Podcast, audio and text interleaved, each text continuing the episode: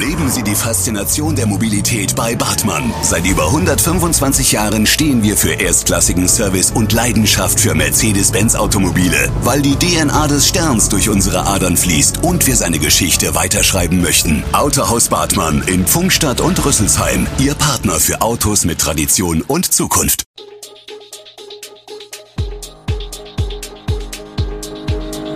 Gude, unser morgendliches News Update. Das Wichtigste aus Südhessen für Sie im Überblick.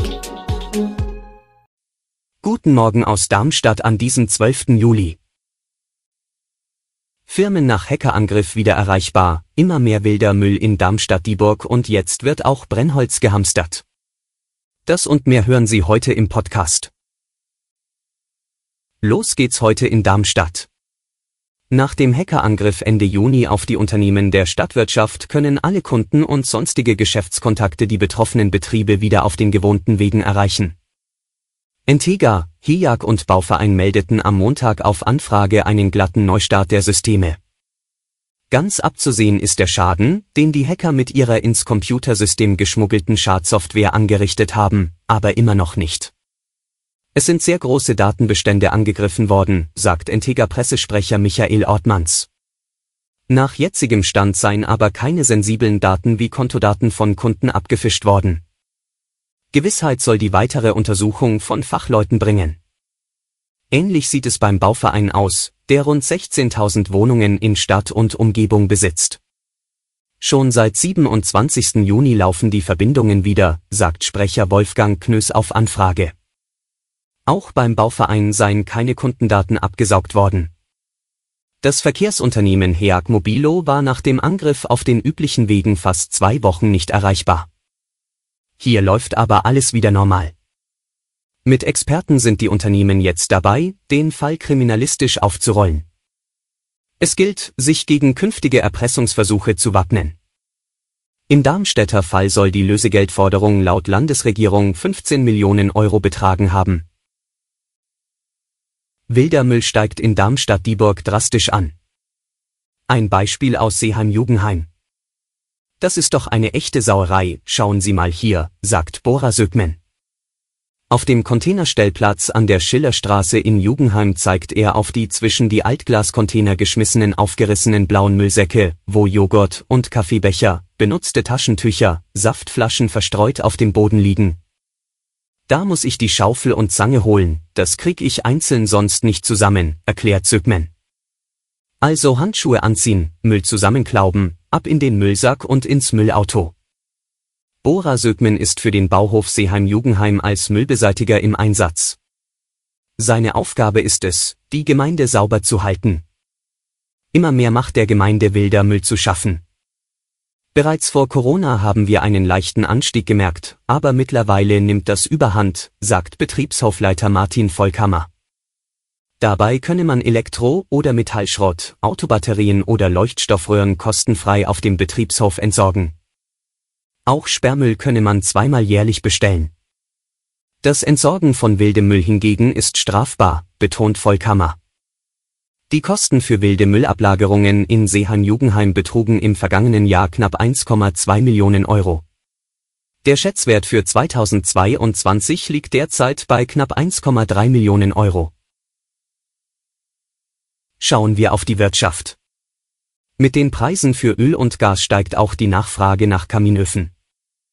Die Menschen wollen sich absichern, ein Stück weit unabhängiger machen und rennen entsprechenden Anbietern die Bude ein. Mit Ausbruch des Krieges ist die Nachfrage explodiert, hieß es jüngst beim Zentralverband Sanitärheizung Klima. Die Wartezeit liegt den Angaben zufolge zum Teil bei einem Jahr. Auch der Brennholzmarkt ist wie leergefegt. Bei den meisten Anbietern sei schon jetzt nichts mehr zu bekommen, sagt Klaus Egli, erster Vorsitzender des Bundesverbandes Brennholzhandel und Brennholzproduktion. Die Wartelisten seien lang, und das liege in erster Linie nicht am Krieg in der Ukraine und dessen Folgen, sondern an den üblichen Marktmechanismen. Denn in aller Regel stamme das, was jetzt ausgeliefert werde, von Verträgen, die bereits im Vorjahr abgeschlossen worden seien. Für kurzfristige Produktionserhöhungen wiederum bestehe nur sehr wenig Spielraum. Es gibt aber noch einen weiteren Grund, warum Egli auch für das kommende Jahr mit einer angespannten Lage für die Kundschaft rechnet. Denn Brennholz wird offenbar fleißig gehamstert. Zum einen ordern nach Angaben des Verbandchefs viele Kunden in diesem Jahr bis zum Doppelten der sonst üblichen Menge. Zum anderen kämen Neukunden hinzu, die sich zwar einen Kaminofen angeschafft, ihn aber noch nicht angeschlossen hätten. Zuletzt waren die Einkaufspreise für Buchenholz und andere Laubhölzer angestiegen. Ein Grund ist die Borkenkäferplage, die vor allem Nadelhölzer trifft. Eine Erhöhung der ofenfertigen Brennholzpreise wird sich daher nicht vermeiden lassen, sagt Egli. Auch die Forstämter berichteten über leicht steigende Preise. Die nächste Großveranstaltung verlässt Rüsselsheim, die Veranstalter geben die Mainland Games auf. Nach 14 Jahren und 12 durchgeführten Veranstaltungen verabschieden sich die schottischen Spiele komplett aus der Stadt.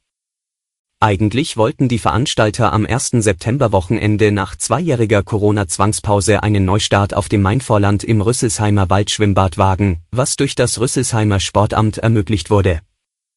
Doch neben vielen negativen Rückmeldungen zum neuen Standort wurden die Sorgen der Veranstalter immer größer. Auf der Ausgabenseite sind die Kosten gestiegen, die zu einem Großteil von Sponsorengeldern und Werbeeinnahmen aufgefangen werden müssen. Einige Sponsoren haben sich aus dem Sponsoring komplett zurückgezogen, andere haben ihre Budgets auf ein Minimum zurückgefahren. Neben der schwierigen Finanzierung hat auch fehlendes Interesse und mangelnde Unterstützung bei langjährigen Partnern und Teilnehmenden die Veranstalter in ihrer Entscheidung bestärkt. Zudem haben Sportler ihre Karriere beendet, Kunsthandwerker und kleine Gastropartner haben aufgegeben. Oberbürgermeister Udo Bausch will nun das Gespräch mit den Veranstaltern suchen, um gemeinsam zu überlegen, welche Möglichkeiten bestehen, die beliebte Veranstaltung im kommenden Jahr doch fortführen zu können, heißt es auf Nachfrage aus dem Rathaus.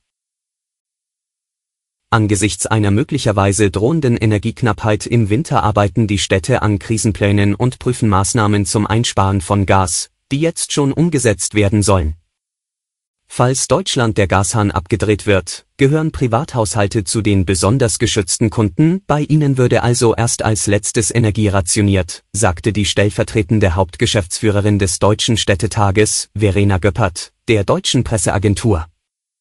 Noch besser wäre es, wenn die Gasvorräte reichen und Einschränkungen überhaupt nicht notwendig würden.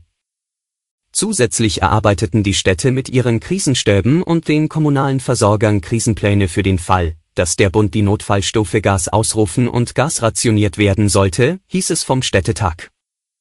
Hierzu finde auch eine enge Abstimmung mit Bund, Ländern und der Bundesnetzagentur statt.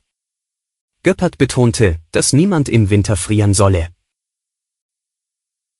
Alle Infos zu diesen Themen und noch viel mehr finden Sie stets aktuell auf www.echo-online.de. Gute Südhessen ist eine Produktion der VRM von Allgemeiner Zeitung, Wiesbadener Kurier, Echo Online und Mittelhessen.de. Redaktion und Produktion die NewsmanagerInnen der VRM. Ihr erreicht uns per Mail an audio.vrm.de.